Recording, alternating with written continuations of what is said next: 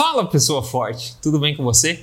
Bem-vindo ao episódio aqui do podcast Papo Forte. Mais gorduras, mais carboidratos, qual é melhor para sua saúde, na verdade? E como você sabe, aqui semanalmente você tem acesso a dicas exageradamente honestas né, sobre saúde, emagrecimento, nutrição, mentalidade, baseado em ciência, baseado em experiência, tudo na lata, na verdade? E hoje eu quero falar para você sobre essa questão de mais gordura, mais carboidratos, aqui um faz bem, um faz mal.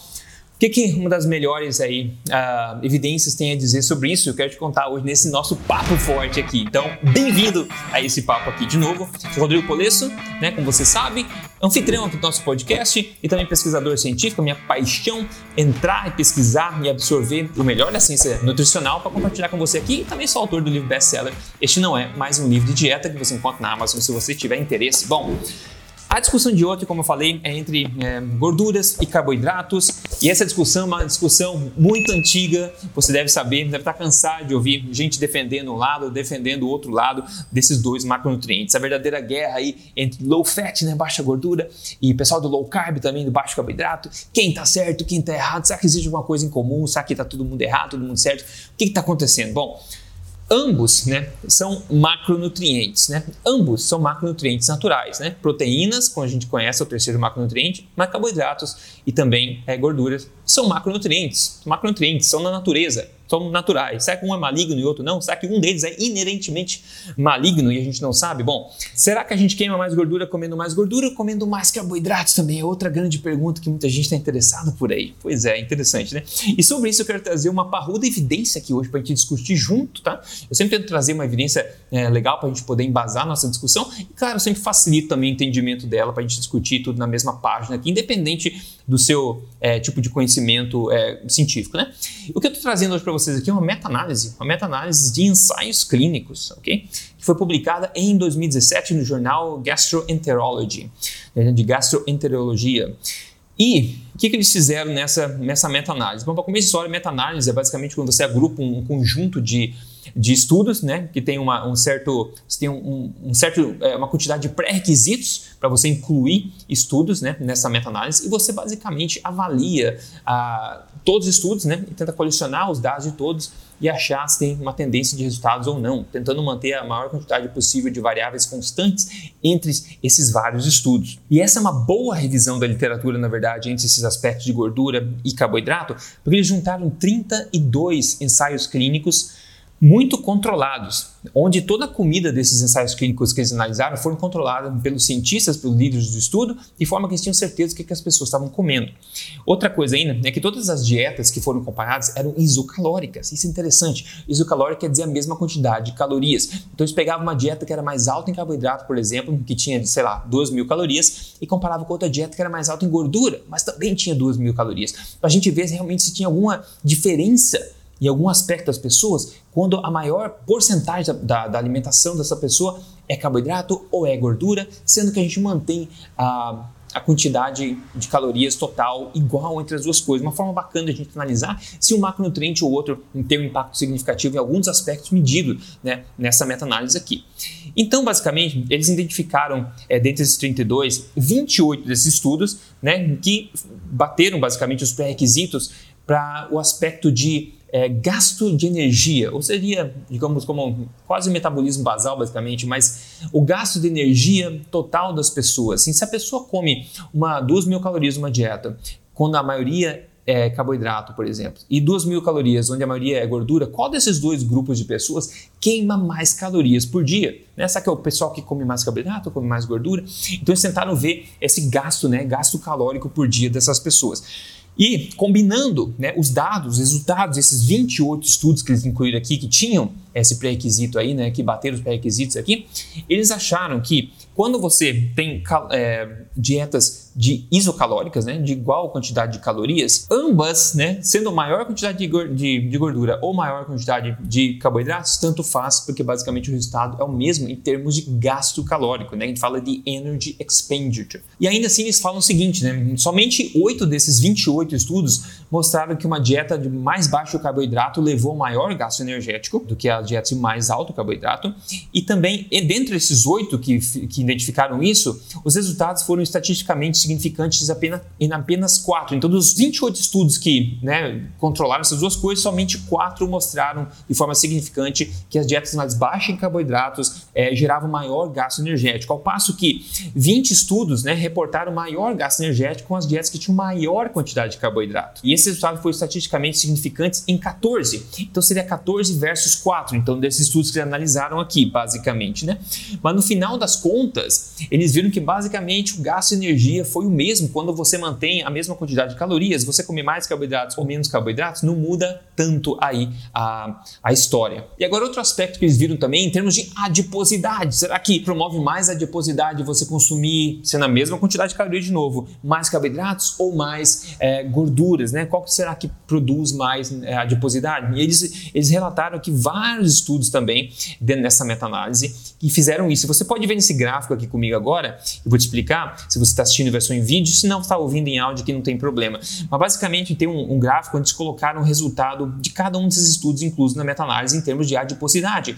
E o que está à esquerda, numa linha central aqui, basicamente favorece uma dieta de mais baixa gordura. E o que está à direita, uma dieta mais baixa em carboidrato. E a gente vê que a grande maioria aqui com excesso de 13 é, basicamente três estudos, favorece as dietas mais baixas em gordura em relação à adiposidade.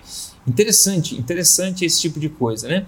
Então eles dizem que basicamente a nossa meta-análise aqui de 32 ensaios clínicos é, controlados, isocalóricos, mostra que em termos de gasto energético e também de promoção de perda de gordura, foi maior nas dietas mais baixas em gordura. Interessante, é uma coisa, uma coisa um pouco diferente se você está acostumado a, a, seguir pessoas que promovem muito mais, assim, de forma forte, a questão do, do baixo carboidrato, porque aqui essa meta-análise de ensaios clínicos controlados está falando que basicamente não importa muito se você consome, né, contanto que você consuma aquela quantidade igual de calorias, não importa muito se a maioria vem de carboidratos ou vem de gordura e não parece importar muito em termos de gasto energético ou de adiposidade também. Então o que, a gente pode tirar disso tudo, né? Porque a gente sempre tem estudos de vários tipos, né, de várias opiniões, várias conclusões, mas essa é uma meta-análise interessante que colecionou vários estudos aqui bem controlados nesse aspecto. Bom, o primeiro, primeira coisa que eu sempre falo e, e, e falo bom, bastante né, há muito tempo, é o que mais importante, mais mais importante do que você ficar focando em macronutrientes, né? É você focar na qualidade dos macronutrientes, a qualidade dos alimentos que você, é, que você consome. Mais do que é gordura ou é carboidrato, a qualidade deles importa muito mais. E depois lembrar também que essa meta-análise não analisou dietas de perda de peso em si, ok? Não foi dietas de emagrecimento em si. Então, dietas de mais baixo carboidrato tem uma parruda literatura por trás mostrando grandes, grandes benefícios delas para a perda de peso, para a queima de gordura. Eu venho falando disso há muito tempo também, então a gente não pode ignorar isso também. Tem que levar em consideração o contexto de tudo, né? Porém, uma dieta para emagrecimento não é necessariamente a melhor dieta para se seguir para o resto da vida, né? Então muita gente esquece disso, né? Ah, dieta low carb, cetogênica me ajudou a perder peso bastante, ótimo, então vou seguir pelo resto da vida. Isso é uma extrapolação. Você não pode assumir que uma coisa que faz você emagrecer rapidamente é uma coisa que vai poder levar você a ser a melhor versão de você mesmo pelo resto da vida como estilo de vida. Então tem que ter cuidado um pouco quando extrapola algumas coisas assim certo? É como se você tomasse, por exemplo, é, tomasse aspirina para passar a cabeça, é, para passar dor de cabeça, e agora você toma aspirina a cada três horas pro resto da vida porque ajudou você a perder a passar dor de cabeça, entende? É basicamente o mesmo racional que a gente não pode extrapolar necessariamente, necessariamente, né? Então tem que tomar cuidado. E existem exemplos no mundo né, de várias populações tradicionais 100% saudáveis, algumas delas que consomem alta gordura e baixo carboidrato e outras que consomem altíssimos níveis de carboidrato e baixa gordura. Inclusive, no meu livro, uma das primeiras coisas que eu falo aqui no meu livro, eu dou exemplos de várias populações ao redor do mundo justamente opostas em composição de macronutrientes, mas todas unidas pelo um simples fato, que todas são saudáveis, né? Então a gente vê que a importância do macronutriente não é tão importante quanto a qualidade do ambiente e também a qualidade da, dos alimentos que você consome. A qualidade é sempre mais importante do que a quantidade ou a mera composição dos macronutrientes, né?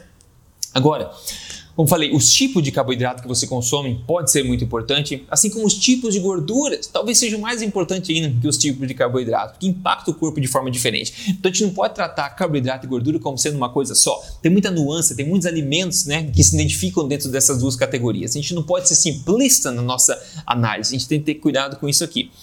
E também não dá para continuar demonizando um macronutriente ou outro de forma ideológica, sem pensar muito, só porque é bonito falar. Então não dá para dizer que todo carboidrato é ruim e nem toda gordura é ruim. Não dá para fazer isso, porque não faz sentido algum. Né? Esses dois são macronutrientes naturais, como eu falei, onde tem alimentos ancestrais dentro de, das duas categorias. E a ciência em toda não não é assim, é clara em direção para um lado ou para o outro. Né? Em termos dessa meta-análise, por exemplo, que é uma evidência parruda de se considerar, a gente vê que, pelo menos em termos de gasto calórico, em termos de adiposidade, né, se você consumir uma maior proporção de carboidratos uma maior proporção de gordura, parece não fazer tanta diferença nesse aspecto também. Existem coisas mais importantes, como eu falei. Né? Então, isso é importante para a gente poder perder um pouco daquela fissura ideologia, talvez, de querer abraçar, fazer parte de um time ou do outro e entender que a alimentação humana vai muito além disso e a gente consegue adaptar a distribuição de macronutrientes de forma é, estratégica, de acordo com o objetivo de cada pessoa e de acordo com os problemas, preferências de cada pessoa também e a fisiologia de cada pessoa. Quando a gente escolhe o time, a gente acaba perdendo um pouco a oportunidade de ver essas oportunidades de adaptações né, com outros macronutrientes também. Quando você segue uma alimentação forte, que pode ser baixa em carboidrato, pode ser é, baixa em gordura, pode ser mais generosa em um ou outro, dependendo do teu objetivo, como acabei de falar, porque ela é baseada na qualidade da alimentação para cada objetivo. Mas quando você faz isso para emagrecimento, por exemplo, você vê resultados incríveis. Eu sempre gosto de mostrar um caso de sucesso aqui, e quem me mandou o caso de sucesso aqui foi o Leonardo Rodrigues. Ele falou obrigado por tudo esse ano. Eu perdi 21 quilos em 90 dias graças aos seus ensinamentos. Que Deus continue te abençoando. Obrigado, porque através dos seus ensinamentos você está salvando muitas vidas e de algum tipo de doença relacionada à obesidade. Um forte abraço. Obrigado, eh, Leonardo, por, por tudo aí. E se você está assistindo e acha que esse tipo de conteúdo é importante, né, que é útil para as pessoas, eu só peço que você passe à frente a palavra, porque é gratuito aqui o podcast Papo Forte. Você encontra no Spotify, no Google, na Apple, no podcast, no YouTube também. Você pode assistir. É só procurar podcast Papo Forte com o Rodrigo Polesso. Estou aqui sempre compartilhando tudo com você. Se você tem a cabeça aberta e gosta desse tipo de informação, né? Bom, no, estudar nutrição, na verdade, experimentar com isso mudou minha vida, está mudando a vida de muitas pessoas, graças a Deus que eu compartilho esse conhecimento também. E por isso que eu tenho tanta paixão em compartilhar esse assunto, né? Agora eu quero falar para vocês qual foi a minha última refeição. Agora sempre varia, às vezes varia bastante, às vezes varia menos. Como eu estou aqui no México agora, eu tenho que aproveitar comidas mais é, locais aqui, por exemplo. Então, é, frutos do mar tem bastante aqui, frutas também também tem bastante aqui, frutas tropicais. Né? Então, basicamente, eu comi uma, combina uma combinação desses dois aqui. Eu comi camarão, fiz camarão na manteiga e coloquei um queijo no camarão também. E de sobremesa, e logo depois eu comi uma, a metade de um baita de um papaya desse tamanho, assim, uma mãozão desse tamanho. Então, perfeito também. A gente vê proteína de qualidade, gordura de qualidade e carboidrato de qualidade, todos naturais. Né? Não precisa ficar chita a respeito de um ou outro macronutrientes, mas existem sim adaptações específicas que a gente pode fazer de acordo com o objetivo de cada um. Se o teu objetivo é emagrecimento, basicamente, eu faço todas as adaptações e sugiro para você como fazer de forma poderosa no meu programa de emagrecimento. Então, se você tem interesse em emagrecer, eu sugiro que você veja aqui depois do podcast, aqui o código emagrecerdevez.com.br, que pode ajudar, como já ajudou quase 50 mil pessoas por aí, ok?